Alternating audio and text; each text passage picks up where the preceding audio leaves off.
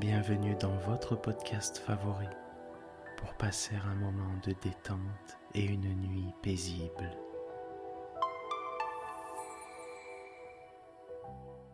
Installez-vous confortablement et profitez chaque soir de votre moment de relaxation avec le podcast Dormir sans souci.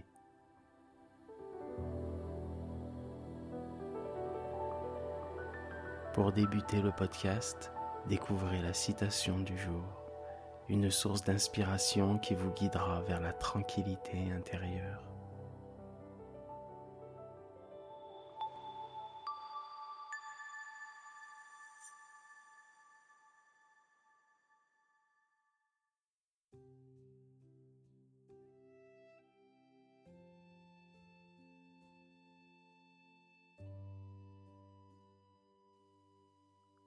Notre citation du jour nous a été envoyée par notre abonnée Patricia d'Angoulême. Un homme est bien fort quand il s'avoue sa faiblesse. Cette citation bienveillante de Balzac nous rappelle que reconnaître ses limites est en soi un signe de puissance intérieure. Accepter nos vulnérabilités nous permet de grandir, d'apprendre et de devenir plus fort dans un monde souvent en quête de perfection. Nous devons reconnaître la beauté de notre humanité et la force qui émane de cette acceptation de nous-mêmes. Merci Patricia.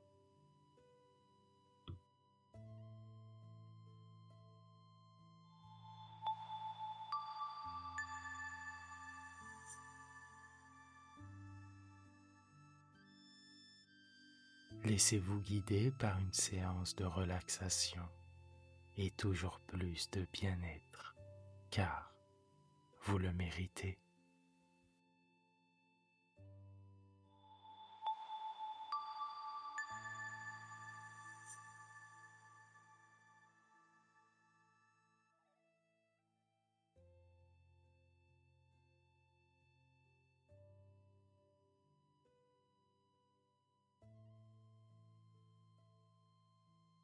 Respirez profondément et lentement.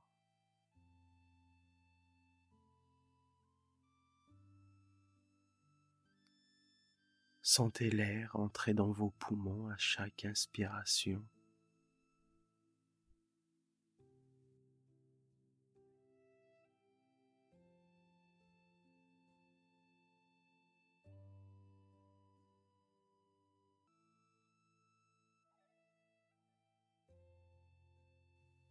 Chaque expiration, vous laissez tous vos soucis et toutes les tensions de la journée s'évaporer.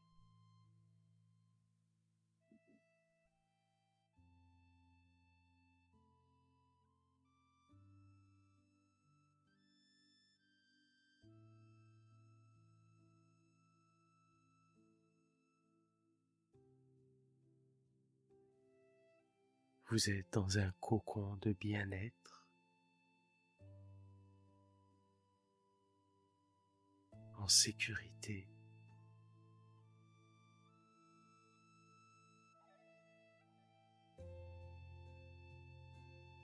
Laissez-vous immerger par cette sensation de détente.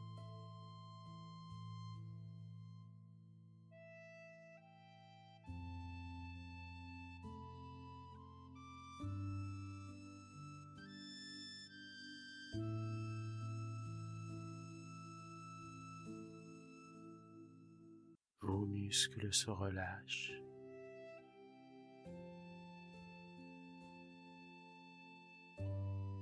Et une magnifique sérénité vous enveloppe.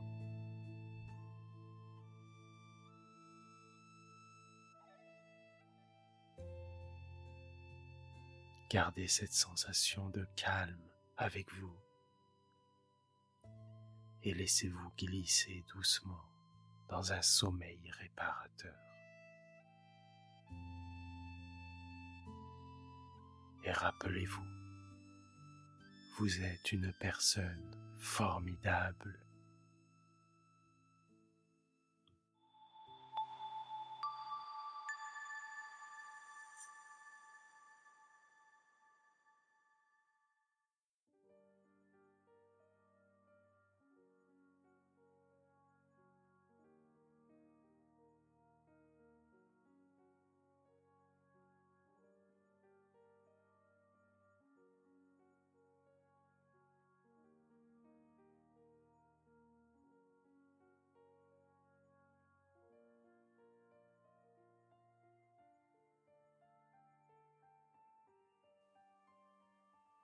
Le comte de Fontaine, chef de l'une des plus anciennes familles du Poitou, avait servi la cause des Bourbons avec intelligence et courage pendant la guerre que les Vendéens firent à la République.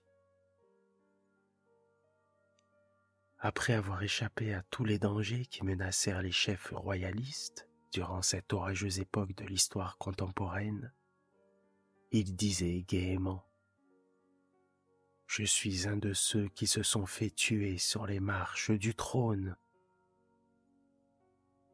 Cette plaisanterie n'était pas sans quelque vérité pour un homme laissé parmi les morts à la sanglante journée des quatre chemins. Quoique ruiné par des confiscations, ce fidèle Vendéen refusa constamment les places lucratives que lui fit offrir l'empereur Napoléon. Invariable dans sa religion aristocratique, il en avait aveuglément suivi les maximes quand il jugea convenable de se choisir une compagne. Malgré les séductions d'un riche parvenu révolutionnaire qui mettait cette alliance à haut prix, il épousa une demoiselle de Kergaoué, sans fortune, mais dont la famille est une des plus vieilles de la Bretagne. La restauration surprit M. de Fontaine, chargé d'une nombreuse famille. Quoiqu'il n'entrât pas dans les idées du généreux gentilhomme de solliciter des grâces, il céda néanmoins au désir de sa femme, quitta son domaine dont le revenu modique suffisait à peine aux besoins de ses enfants, et vint à Paris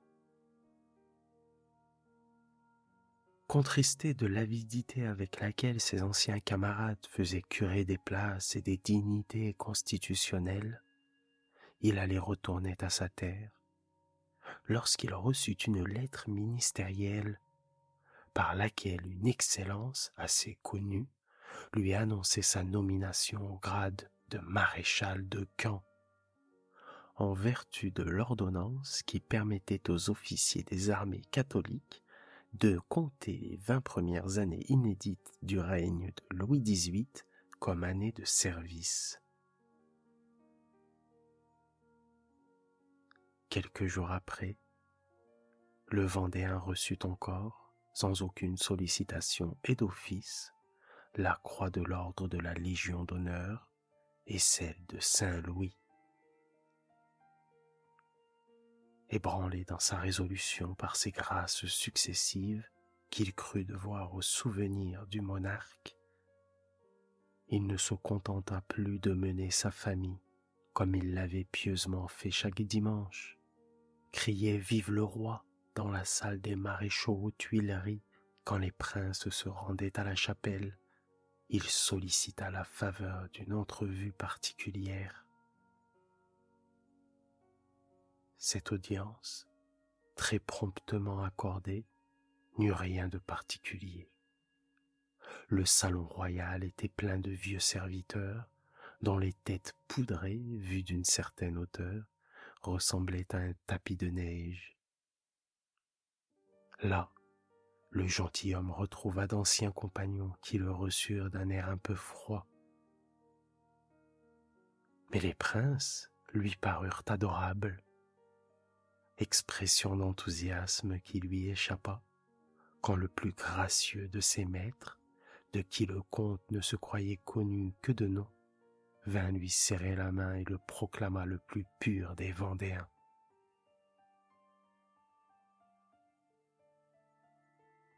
Malgré cette ovation, Aucune de ces augustes personnes n'eut l'idée de lui demander le compte de ses pertes, ni celui de l'argent si généreusement versé dans les caisses de l'armée catholique.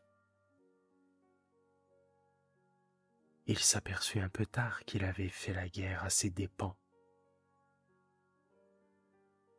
Vers la fin de la soirée, il crut pouvoir hasarder une spirituelle allusion à l'état de ses affaires, semblable à celui de bien des gentilshommes. Sa Majesté se prit à rire d'assez bon cœur. Toute parole marquée au coin de l'esprit avait le don de lui plaire mais elle répliqua néanmoins par une de ces royales plaisanteries dont la douceur est plus à craindre que la colère d'une réprimande. Un des plus intimes confidents du roi ne tarda pas à s'approcher du vendéen calculateur, auquel il fit entendre, par une phrase fine et polie, le moment n'était pas encore venu de compter avec les maîtres. il se trouvait sur le tapis des mémoires beaucoup plus arriéré que le sien, et qui devait sans doute servir à l'histoire de la Révolution.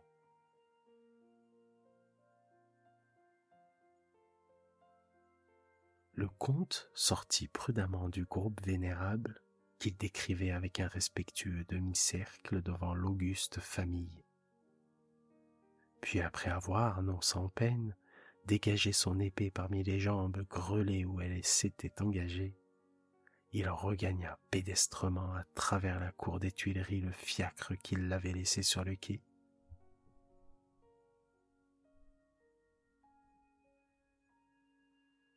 Avec cet esprit rétif qui distingue la noblesse de vieille roche chez laquelle le souvenir de la ligue et des barricades n'est pas encore atteint, il se plaignait dans son fiacre à haute voix et de manière à se compromettre sur le changement survenu à la cour. Autrefois, se disait-il, chacun parlait librement au roi de ses petites affaires. Les seigneurs pouvaient à leur aise lui demander des grâces et de l'argent. Aujourd'hui, on l'obtiendra pas, sans scandale, le remboursement des sommes avancées pour son service. Morbleu! La croix de Saint-Louis et le grade de maréchal de camp ne valent pas trois cent mille livres que j'ai bel et bien dépensés pour la cause royale. Je veux reparler au roi, en face, et dans son cabinet. Cette scène refroidit d'autant plus le zèle de M. de Fontaine que ses demandes d'audience restèrent constamment sans réponse.